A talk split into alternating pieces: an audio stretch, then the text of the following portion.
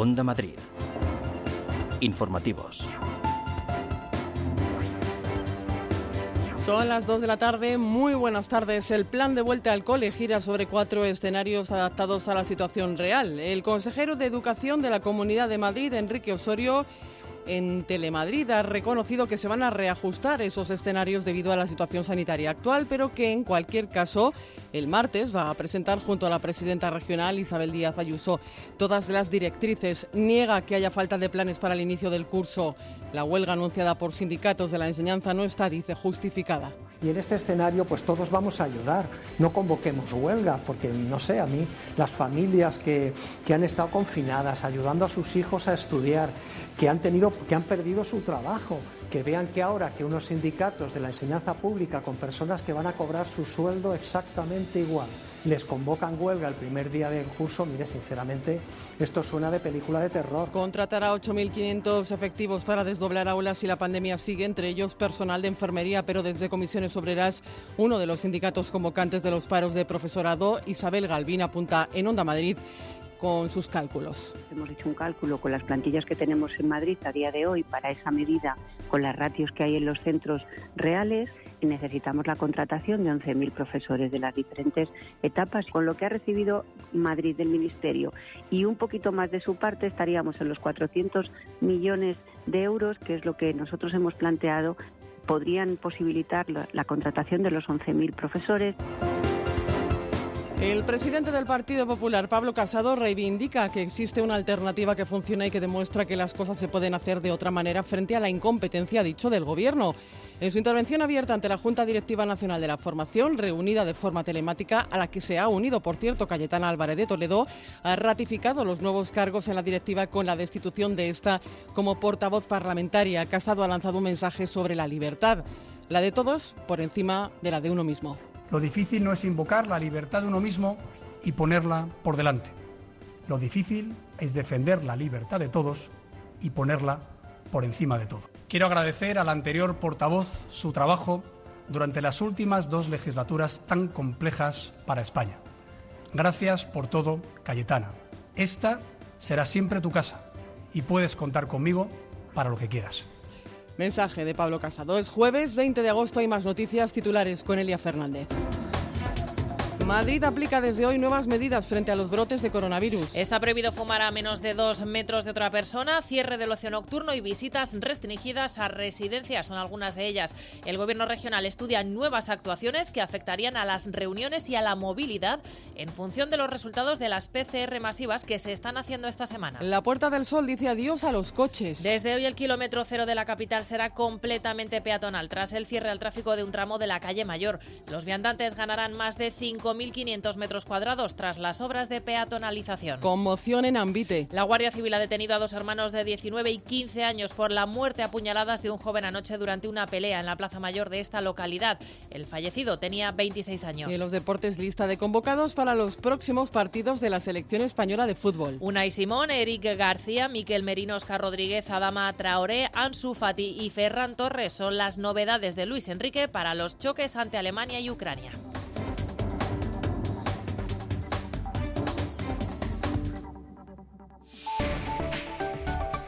Onda Madrid. Área de servicio público. Miramos al tráfico en las carreteras en la Comunidad de Madrid. Dirección General de Tráfico, Teresa Serrano. Buenas tardes. Buenas tardes. Hasta ahora tráfico intenso de salida de Madrid capital por la A3, la carretera de Valencia, su paso por Perales de Tajuña, porque está cerrado uno de los carriles por unas obras de mejora en la calzada. En el resto persiste el jueves apacible, sin dificultades y sin retenciones por ahora. El tiempo. ¿Qué nos espera en las próximas horas? Antonio López, buenas tardes. Hola, ¿qué tal? Muy buenas tardes, eh, Marta. Hoy las temperaturas van a ser similares a las de ayer, 34, 35 grados en zonas del este y del sur, también en la capital. Aquí nos quedaremos en el entorno de esos 33, 34. A esta hora ya se miden unos 31 grados y empiezan a aparecer algunas nubes de calor inofensivas. Mañana veremos más nubes, sobre todo en la segunda mitad de la jornada. Incluso a última hora podrían dejar alguna precipitación hacia el norte de la sierra. También eh, tendremos mañana otro meteoro a tener en cuenta. El viento de suroeste serán los efectos muy lejanos de la borrasca Helen que está afectando al Reino Unido. Mañana ese viento de suroeste aliviará un poco el calor y hará bajar las máximas. Esperan un par de grados menos con respecto a las máximas de hoy. Son las 2 de la tarde y 5 minutos. Escuchan las noticias de las 2 en Onda Madrid con Quique Bison, el control de realización, y con María José Francisco en la producción. Seaside Collection. En Gran Canaria y Lanzarote, hoteles a solo unos pasos de la playa. Disfrute del servicio y la atención más esmerada que pueda soñar. Unas instalaciones de primer nivel, junto a una cuidada gastronomía, convertirán su estancia en una experiencia inolvidable. Conózcanos Seaside Collection. ¿Por qué conformarse con menos? Porque sin ti no somos nada. Por eso, el próximo lunes 31 de agosto vuelve Colmenarejo, vuelve Eli, vuelve Del Toro, vuelve Peña, vuelve Nieves, vuelve Fénix. El lunes 31 de agosto volvemos todos.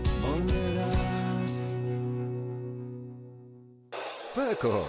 ¿Pepe? Paco. Pepe, ¿qué haces aquí? Por fin te puedo decir algo que he querido decirte desde hace mucho tiempo. Córtame el pelo. Estos son los momentos que importan y MC360 microinjerto capilar los hace realidad. MC360, olvídate. Onda Madrid cede gratuitamente este espacio publicitario. Una iniciativa de Radiotelevisión Madrid y en colaboración con la Consejería de Economía de la Comunidad de Madrid. ¿Quieres ser actriz o actor? ¿Te gusta el cine, el teatro, la danza o la televisión? Un mundo nuevo te está esperando. Consulta nuestros cursos de formación de artes escénicas para amateurs y profesionales. Entra en nuestra web generacionartes.com. Estamos en Alcalá de Henares. BR, Bars and Restaurants. Apúntate a nuestra plataforma. Ofrecemos a todos los empresarios del canal Oreca la digitalización en todas las vías de su negocio. Date de alta en nuestra plataforma sin comisiones, sin intermediarios en la facturación y sin permanencia. Apúntate ya. BR barsandrestaurants.com Onda Madrid. Informativos. José Luis Martínez Almeida pasa a convertirse en una de las principales voces del Partido Popular al ser designado portavoz nacional de la formación. Considera un honor tener ese cargo y remarca que su compromiso con Madrid es total y absoluto. La Junta Directiva Nacional del PP ha refrendado los últimos cambios en el equipo directivo y, como decimos, Martínez Almeida, el alcalde de Madrid, asume la portavocía nacional del Partido Popular. Noelia Antoria, buenas tardes. Buenas tardes, sí, visiblemente contento con sus nuevas tareas en el área de nacional del partido. Martínez Almeida, Almeida sale al paso de los que ven en este nombramiento un abandono de sus responsabilidades municipales. Quiero dejar claro a todos los madrileños que mi compromiso con Madrid es total y absoluto, que mi compromiso con el esfuerzo, la responsabilidad y la ejemplaridad que han demostrado los madrileños a lo largo de toda la pandemia exige que yo dé lo mejor de mí mismo, las 24 horas del día, para sacar adelante esta ciudad para tratar de conjuntamente con todos los madrileños superar la emergencia económica y social a la que nos estamos enfrentando, para superar definitivamente la pandemia. También rebate con bromas las loas de los que dentro de su partido han aplaudido la decisión, asegurando que aún no se ha visto todo su potencial, que no tiene techo político. Techo yo sí que me veo, ¿eh? ¿Más suelo o techo? un techo muy cerca del suelo, dejémoslo ahí. Almeida no ha querido valorar la destitución de Cayetana Álvarez de Toledo como portavoz en el Congreso de los Diputados y ha sido muy medido al considerar su valía a la par que la de la nueva portavoz parlamentaria Cuca Gamarra. Onda Madrid. Informativos. Más cosas. El consejero de Educación, Enrique Osorio, admite que la situación sanitaria actual obligará a reajustar los cuatro escenarios previstos por el Gobierno regional para el inicio del curso. Sin detallar esos ajustes, se remite al próximo martes, cuando informará de ellos junto a la presidenta de la comunidad, Isabel Díaz Ayuso. Va a contratar 8.500 efectivos para desdoblar aulas si sigue la pandemia, entre ellos personal de enfermería. Cree que no se va a llegar a celebrar la huelga del profesorado anunciada por cuatro sindicatos. Circunscribe esa convocatoria a razones estrictamente políticas. Eva Prat. La situación epidemiológica ha hecho cambiar los planes del Gobierno que contemplaba al menos para un primer momento la total presencia en las aulas. Ahora, dice Enrique Osorio, se pueden modificar los cuatro escenarios previstos e insiste en que el criterio del Ejecutivo es apostar por la mayor presencialidad posible. No le oculto, si vamos a iniciar el colegio ahora dentro de 15 días y podemos adaptar esos escenarios a la situación de la pandemia, pues claro que lo vamos a hacer, pero hay total unanimidad en lo que opinamos sobre eso. Nosotros vamos a intentar, como decía el vicepresidente, que la presencialidad sea lo máximo posible. El consejero de Educación no ha desvelado detalles del plan que presentará el martes junto a la presidenta regional, pero sí ha insistido en que ya se están gestionando refuerzos para el inicio del curso. Y, por ejemplo, dijimos que si la pandemia iba mal, íbamos a contratar hasta 8.500 profesores más para desdoblar las aulas. Hemos modificado todos los contratos de limpieza. Vamos a contratar enfermeros escolares, tenemos 450 y vamos a contratar más. Estamos comprando decenas de miles de ordenadores para que no haya brecha digital. Por todos estos motivos, Osorio cree que la huelga convocada por los sindicatos es puramente política. Las familias que, que, han estado confinadas, ayudando a sus hijos a estudiar, que han, tenido, que han perdido su trabajo, que vean que ahora que unos sindicatos de la enseñanza pública con personas que van a cobrar su sueldo exactamente igual, les convocan huelga el primer día del curso, mire, sinceramente, esto suena de película de terror. Si han convocado la huelga es exclusivamente por motivos políticos. Según el consejero, es momento de arrimar el hombro y no de convocar huelgas. Pero los sindicatos convocantes, UGT, Comisiones Obreras, CGT y STEM, siguen adelante con la convocatoria. Dicen que el plan que se va a presentar llega tarde. La FAPA Giner de los Ríos apoya las reivindicaciones, pero de momento no se suman. Piden presencialidad en las clases con garantías. Pablo López. Tanto los sindicatos como la FAPA Giner de los Ríos reclaman a la Comunidad de Madrid participar en la elaboración del plan y reclaman que tengan en cuenta sus exigencias que pasan por la contratación de 11.000 profesores junto a personal de limpieza y personal sanitario, la mejora de la digitalización de los centros educativos y la ampliación de los espacios dedicados a la docencia para garantizar la distancia de seguridad. Isabel Galvín, responsable de Educación de Comisiones Obreras en Madrid, argumenta que la comunidad tiene los fondos necesarios Hemos hecho un cálculo con las plantillas que tenemos en Madrid a día de hoy para esa medida, con las ratios que hay en los centros reales, necesitamos la contratación de 11.000 profesores de las diferentes etapas. Con lo que ha recibido Madrid del Ministerio y un poquito más de su parte, estaríamos en los 400 millones de euros, que es lo que nosotros hemos planteado podrían posibilitar la, la contratación de los 11.000 profesores. La FAPA Giner de los Ríos consultará con las asociaciones de madres y padres para ver si apoyan o no la huelga, pero sí dice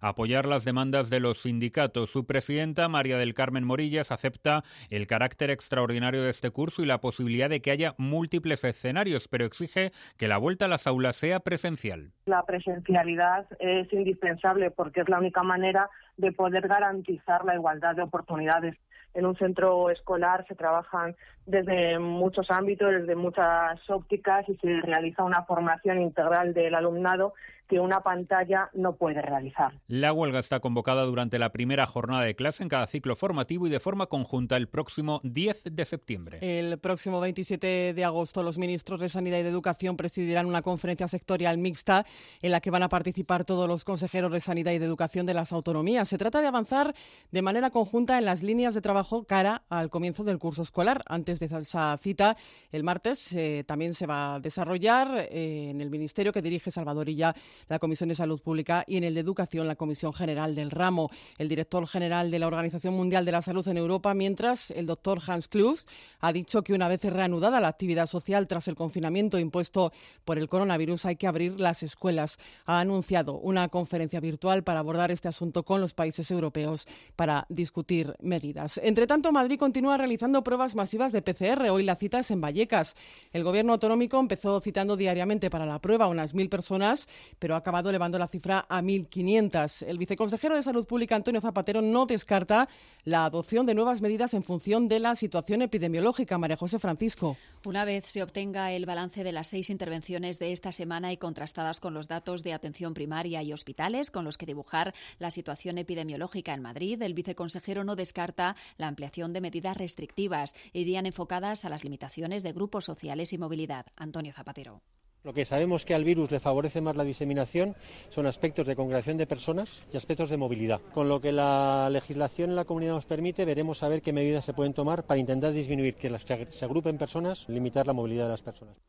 1.368 pruebas realizadas ayer en Villaverde, un 3,8% de positividad en los resultados de Usera y hoy cita en Vallecas. A falta de conocer las intervenciones de la próxima semana, la zona sur, según los estudios de aguas residuales, sigue mostrando las mayores incidencias. Estamos viendo, por ejemplo, que la zona norte de Madrid está en una situación francamente aceptable, la zona norte de Madrid. Este y oeste, y entonces se concentra el problema también es en la zona sur. Por tanto, las intervenciones de la próxima semana irán dirigidas a la zona sur de Madrid.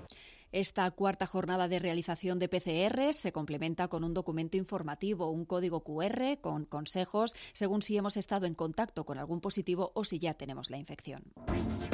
Onda Madrid. Informativos.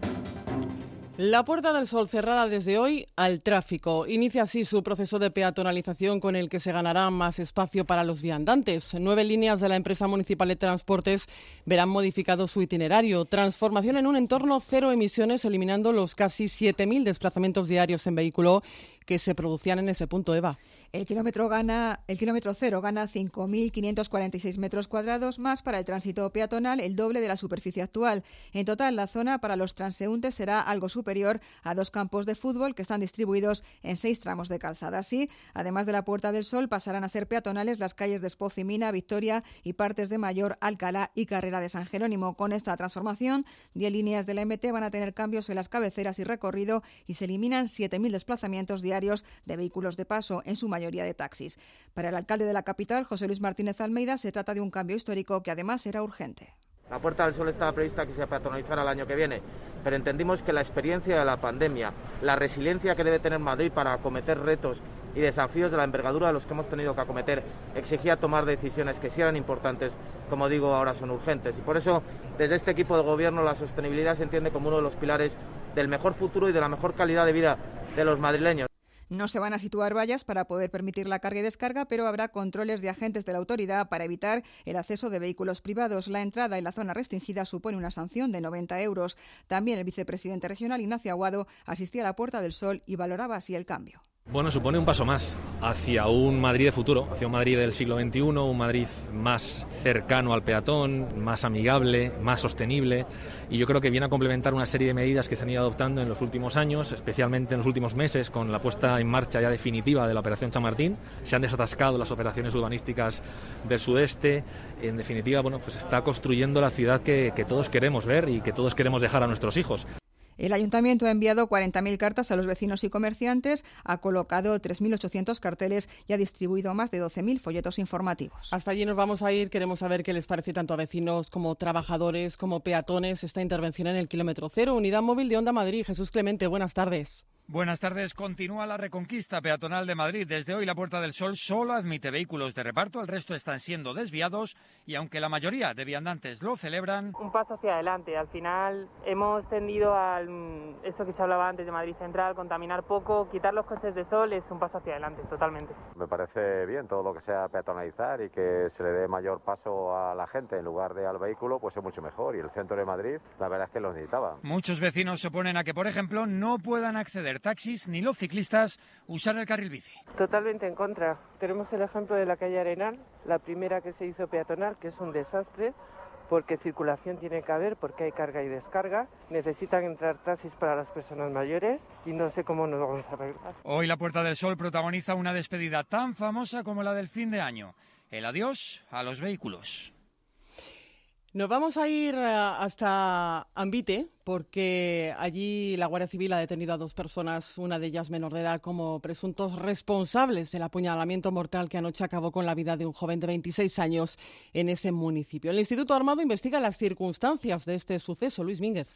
Los hechos tenían lugar sobre las 11 de la pasada noche junto a la Plaza Mayor de Ambite, en el curso de una pelea en la que intervienen un grupo de amigos del pueblo y los dos detenidos, hermanos de origen brasileño, uno de ellos al parecer de solo 15 años y pertenecientes a una familia que al parecer lleva solo un mes en Ambite. Según algún testimonio, los agresores portaban sendos cuchillos y arremetieron contra la víctima y sus acompañantes. Llevaban una serie de disputas y se han subido a, la casa a por dos cuchillos y han bajado y a desencadenar. Se han intentado apaciguarlo, pero no, no ha podido ser. Cada uno llevaba un cuchillo increpando a todo el mundo, venir cobardes, ahora sois tan gallitos, venir ahora si sois tan gallitos. O sea, la, la, actitud era de alguien que se ha visto más de una de estas, ¿sabes? O sea, que la cara desencajada y Sergio, de 26 años, residente en Mejorada del Campo, pero de vacaciones con su familia de Ambite, recibía dos puñaladas, una en la muñeca y otra en el tórax muy cerca del corazón. Sangraba abundantemente y finalmente cayó desplomado a pocos metros del lugar de la agresión. Los sanitarios del Suma 112 le practicaron medidas de reanimación durante 45 minutos, pero no pudieron salvarle la vida. La Guardia Civil mantiene detenidos a los dos agresores, de los que aún no ha trascendido si tienen antecedentes policiales. En Lavapiés, en la calle Argumosa, una explosión de gas dentro de una vivienda en el número 3 ha dejado herido con quemaduras graves a un hombre de 64 años. Trabaja la policía científica en este caso y los bomberos para determinar las causas de esa explosión. Estos últimos han apuntalado la vivienda donde se ha originado que está prácticamente destruida. Y detenido un hombre por robar en cinco farmacias en Madrid. Actuaba en los distritos de Salamanca, Chamartín, Usera y Retiro y a punta de cuchillo. Tenía una veintena de antecedentes por robo con violencia. El juez ha ordenado su inmediato ingreso en prisión. Repetía siempre el mismo modus operandi, como detalla una portavoz de la Jefatura Superior de Policía. Actuó en cinco farmacias de diferentes distritos de la capital, obteniendo un botín de más de mil euros en apenas una semana. Su forma de actuar consistía en realizar una vigilancia previa del establecimiento elegido, para así conocer el número de empleados y clientes y escoger el mejor momento para ejecutar el hecho, asegurándose así su impunidad accedía al interior de los locales comerciales con la cara ocultada por la mascarilla para sustraer la recaudación de las cajas registradoras, amenazando a los empleados con un objeto punzante. Onda Madrid. Informativos. La Junta Directiva Nacional del Partido Popular, como les venimos contando, ha ratificado los cambios en la cúpula tras la destitución de Cayetana Álvarez de Toledo. Cuca Gamarra será ahora la nueva portavoz parlamentaria, Ana Pastor, la vicesecretaria de Política Social, y el alcalde de Madrid, José Luis Martínez Almeida, el nuevo portavoz nacional. Son cambios que suponen un giro para ensanchar la puerta de la formación y evitar así eh, pertrecharse en las trincheras que no les permitirían sumar votantes. Es su explicación. En la explicación de este giro a la moderación, Casado ha tenido Noelia continuas referencias a los reproches que le hizo el pasado lunes Álvarez de Toledo. Sí, delante de Cayetana, que se ha enganchado de forma telemática a la reunión, ha hecho muchas referencias a por qué ha prescindido de ella y a sus reproches de este lunes. Y aunque le ha agradecido el trabajo al frente del grupo parlamentario, también le ha dicho que con su actitud no se puede ensanchar la base electoral. Lo difícil no es invocar la libertad de uno mismo y ponerla por delante. Lo difícil es defender la libertad de todos y ponerla por encima de todo. No tenemos que elegir entre convicciones o votos. Sin convicciones, los votos no llegan nunca. Además, tenemos que evitar el error fatal de pensar que para defender las convicciones hay que cavar trincheras y utilizar palabras como puños. Somos un partido de plazas anchas, no de trincheras estrechas. Nos quieren en la trinchera, pero nos van a encontrar en las plazas. Casado ha negado que los cambios vayan encaminados a pactar con el gobierno de Pedro Sánchez. Descarta servir de recambio de sus socios de investidura. Si a alguien le vale el PP como repuesto de los que se declaran comunistas y otros socios nacionalistas es que no merece el apoyo del PP. Porque querría decir que no tiene principios y porque no somos una muleta sustitutoria. Insiste Casado en un acuerdo común para plantar cara al COVID, aunque reconoce que el Ejecutivo no les hace caso con su plan Cajal y de cara al inicio del curso escolar critica la indolencia y la incompetencia del Gobierno por el retraso en poner planes comunes en marcha y lamenta que haya 17 proyectos diferentes. En la Junta Directiva Nacional, el presidente del PP ha anunciado dos cambios adicionales en la dirección. El catalán Xavier García Albiol será el nuevo presidente del Comité de Alcaldes y Marga Proens sustituye a Pilar Marcos, mano derecha de Cayetana Álvarez de Toledo, como portavoz adjunta del Grupo Popular en el Congreso. Gracias, Noelia. Cambios también en Ciudadanos. La portavoz de la Formación Naranja en el Senado, Lorena Roldán, dice que la propuesta de Carlos Carrizosa como candidato a las próximas elecciones en Cataluña es una decisión tomada en equipo con un objetivo. Yo creo que los catalanes nos merecemos ya una nueva etapa en Cataluña y que eso lo vamos a poder conseguir si somos capaces de tener altura de miras, de ser responsables, de ser generosos, de, no anteponer eh, sillas, cargos puestos en una lista. Creo que eso no es lo importante ahora mismo, que tenemos que pensar en el bienestar de siete millones y medio de catalanes. A tres semanas de su comparecencia a la Audiencia Nacional, la empresaria y ex amiga de Juan Carlos I, Corina Larsen, ha concedido una entrevista a la cadena BBC en la que acusa a la Casa Real de tener un modus operandi y apunta a cientos de cuentas en otras jurisdicciones. Larsen ofrece más detalles sobre su relación con el rey emérito e insiste en que el regalo de 65 millones de euros que le hizo don Juan Carlos fue un reconocimiento a su apoyo durante los seis años que duró su relación, en los que incluso el monarca dice llegó a plantearse casarse con ella y así se lo trasladó a su padre. Cuando le preguntan si está dispuesta a devolver el dinero a la hacienda pública, Corina dice que en este caso, en referencia a la familia real, todos tienen que devolverlo todo y se queja diciendo que le parece extraordinario que estén convirtiendo 40 años de modus operandi en una empresa familiar en un foco sobre una persona que soy yo y añade Habrá cientos de cuentas en otras jurisdicciones. El presidente de la Generalitat de Cataluña, Quintorra, ha insistido hoy en pedir explicaciones al Gobierno, sobre todo a los ministros de Podemos, por la salida de don Juan Carlos del país. Fa 15 días que rei emèrit ha fugit del país Hace 15 días que el rey emérito ha huido del país. Se está encubriendo esta fuga, se está pagando con dinero público esta fuga y aquí no pasa nada. No sé, ¿realmente existe? Porque si existe esta clase política que defiende los derechos fundamentales, realmente me parece ya no deberían estar en el gobierno, me parece. Ya no deberían estar al gobierno, vaya, Cambiamos de argumento familiares de las víctimas y supervivientes del siniestro del vuelo de Spanair que hoy hace 12 años estrelló en una pista del aeropuerto de Barajas cuando trataban de, trataba de despegar. Han participado hoy en los actos de recuerdo y homenaje celebrados en Madrid y Las Palmas de Gran Canaria. 154 pasajeros y tripulantes fallecieron y solo hubo 14 supervivientes. El caso está archivado judicialmente. Luis Mínguez. Posible accidente aéreo. Eh, es muy grave, ha sido de compañía el tráfico de Las Palmas escucharme, hay supervivientes, hay gente que está Eran las primeras comunicaciones internas de los servicios de seguridad y bomberos de Barajas tras un accidente que con 154 fallecidos es el más grave en España en los últimos 39 años. Fue hace 12 y uno más, las familias de las víctimas les han rendido homenaje tanto en Madrid como en Canarias. Dicen no haber obtenido ni justicia, ni reparación, ni el derecho a conocer la verdad.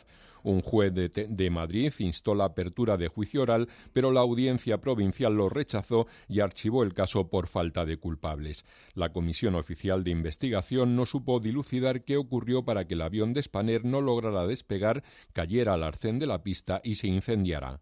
Sin verdad, porque seguimos luchando contra el informe oficial de la CIAC, que no señala la cadena de errores que provocaron la tragedia del vuelo JK 5022, y nos toca demostrar a nosotros a los afectados y a las víctimas, que no fue independiente, que su trabajo no, fue riguroso y que desde luego no buscaba la verdad. Y esa falta de independencia pues llegó a una conclusión que era no se sabe lo que ha pasado. Nosotros a día de hoy el informe oficial dice que no se sabe lo que pasó, a nosotros eso no nos vale aseguran, acusan a la aseguradora Mafre de cicatear con las indemnizaciones.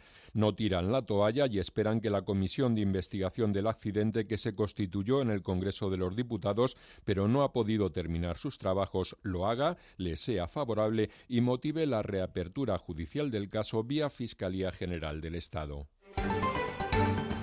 Vamos con otras noticias con Julio César Cobos. 80.000 hogares tienen ya reconocido el ingreso mínimo vital. Según el Ministerio de Inclusión y Seguridad Social, esta cifra supone el 56% del total de solicitudes analizadas, que son más de 143.000. El departamento que dirige José Luis Escriba indica que a finales del próximo septiembre se realizará un balance exhaustivo de la evolución en estos meses de la puesta en marcha del ingreso mínimo vital. Para el sindicato UGT, sin embargo, la gestión de este ingreso es caótica. Gobierno, sindicatos y empresarios se reúnen el 4 de septiembre en Palma de Mallorca para negociar la prórroga más allá del 30 de septiembre de los expedientes de regulación temporal de empleo.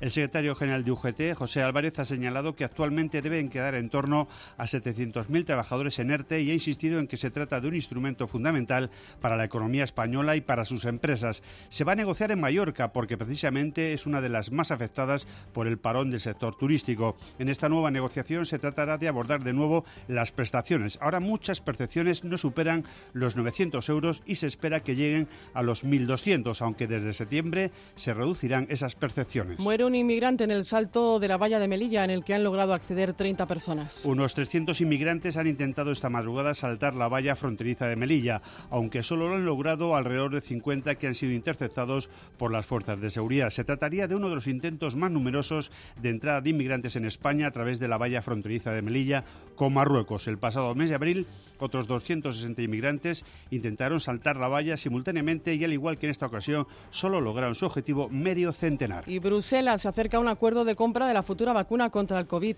En las conversaciones con el laboratorio alemán CureVac está previsto comprar 225 millones de dosis. Cuando la vacuna sea segura y efectiva, se entregará a todos los Estados miembros de la Unión Europea. La compra de esas vacunas se financiaría con el instrumento de ayuda de emergencia europeo.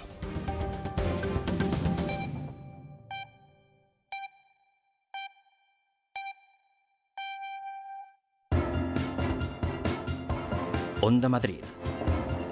Informativos.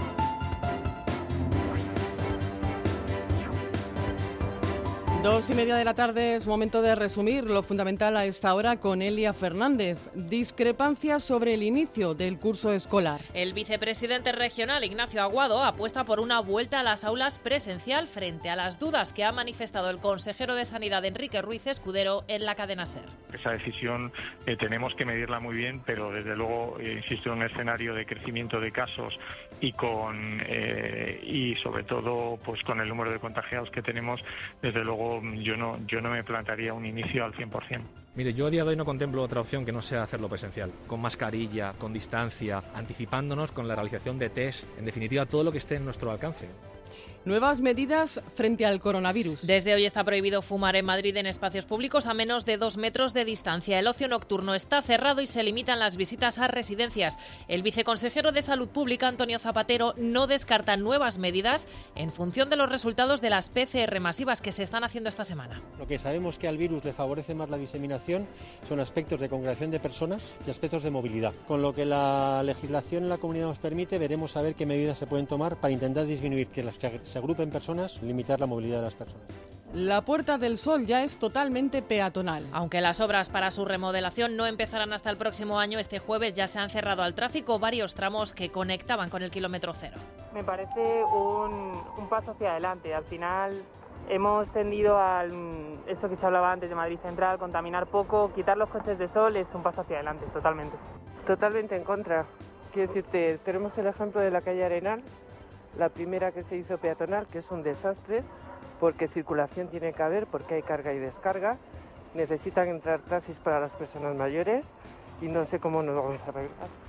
Conmoción en Ambite. La Guardia Civil ha detenido a dos hermanos, uno de ellos de 15 años, por la muerte a puñaladas de un joven anoche durante una pelea en la Plaza Mayor de la localidad. El fallecido tenía 26 años. Que salió con el cuchillo así, por aquí, por aquí, por toda la calle, que todo el mundo lo ha visto con el cuchillo. Hay vídeos grabados y todo. Poco a poco se fue desangrando hasta que llegó allá abajo.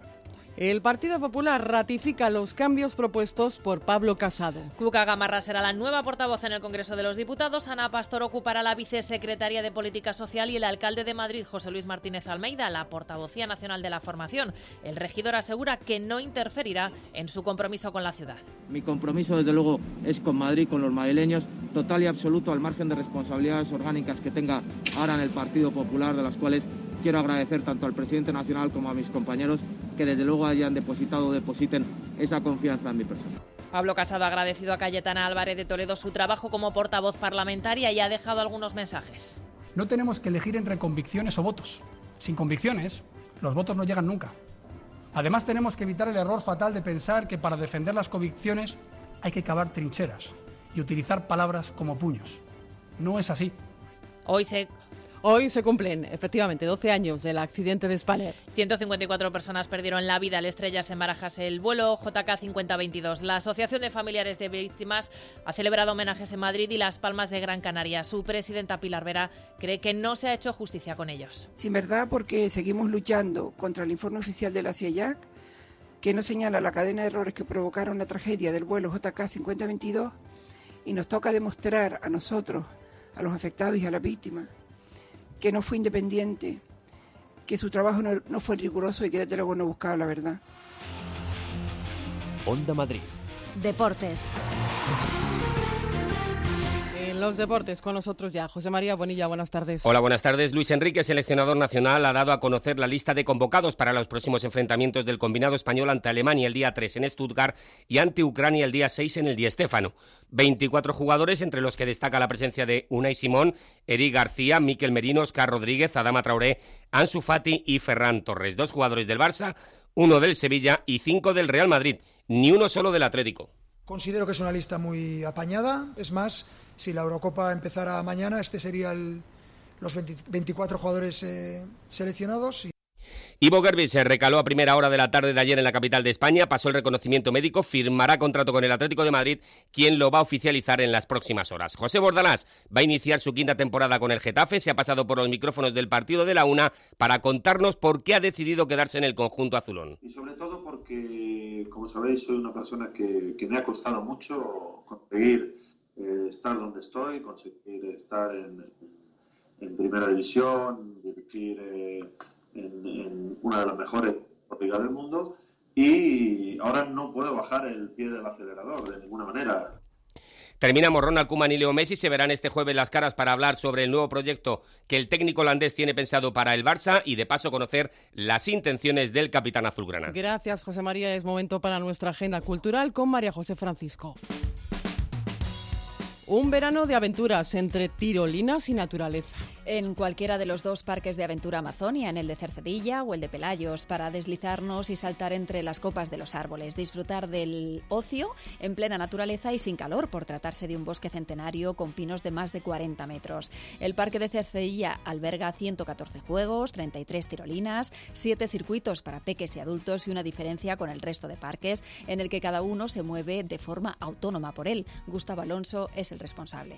Es decir, desde que subimos al primer juego del primer circuito, vamos de una forma autónoma. Es decir, somos nosotros los que nos movemos en los juegos, somos nosotros los que nos colocamos la polea en la tirolina. Eh, nosotros adultos y nosotros niños desde seis años, que es una maravilla verles cómo con seis años ya lo están haciendo. Reservar entrada es obligado en estos tiempos de COVID en su página web de aventuramazonia.com. Bizarros ancítricos en la Galería Fernando Pradilla. A partir del jueves que viene podremos ver esa colección de 14 obras de piedra y cerámica de la serie que con ese nombre forma parte de los fondos de la colección del alemán Peter Ludwig, solo exhibido con anterioridad en la Quinta Bienal de La Habana en 1994 y en la de Aquisgrán. Hasta entonces aún podemos ver las esculturas del colombiano Nadino Espina, doctorado en Bellas Artes. Excursión con fantasma incluido al castillo de Manzanares el Real. Allí habita Maricantina, que no debería darnos miedo porque extrañamente es una bruja buena. Murió de desamor y ensalza la figura de las brujas, convertida casi en heroína para los niños. Margarita es quien le da vida en las visitas a este gran recinto medieval el marqués de Santillana, Íñigo de López de Mendoza, pues encontró una pastora, esa que venga de Manzanares, esa que hablan las serranías de ella y tal, y la trajo a palacio. Y los padres, al ver que era una pastora y pobre, pues la echaron afuera. Con el nuevo disco de Belaco que incluye Concierto de Madrid, disco que sale a la venta el día 26, nos despedimos. En la realización técnica ha estado Quique y en la producción María José Francisco. Disfrutan de la tarde. Adiós.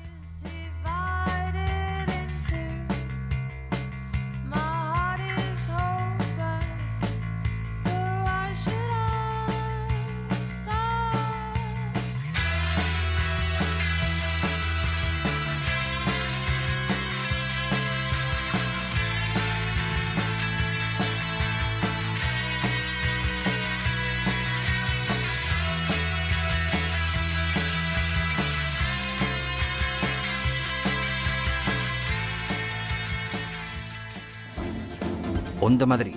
Informativos.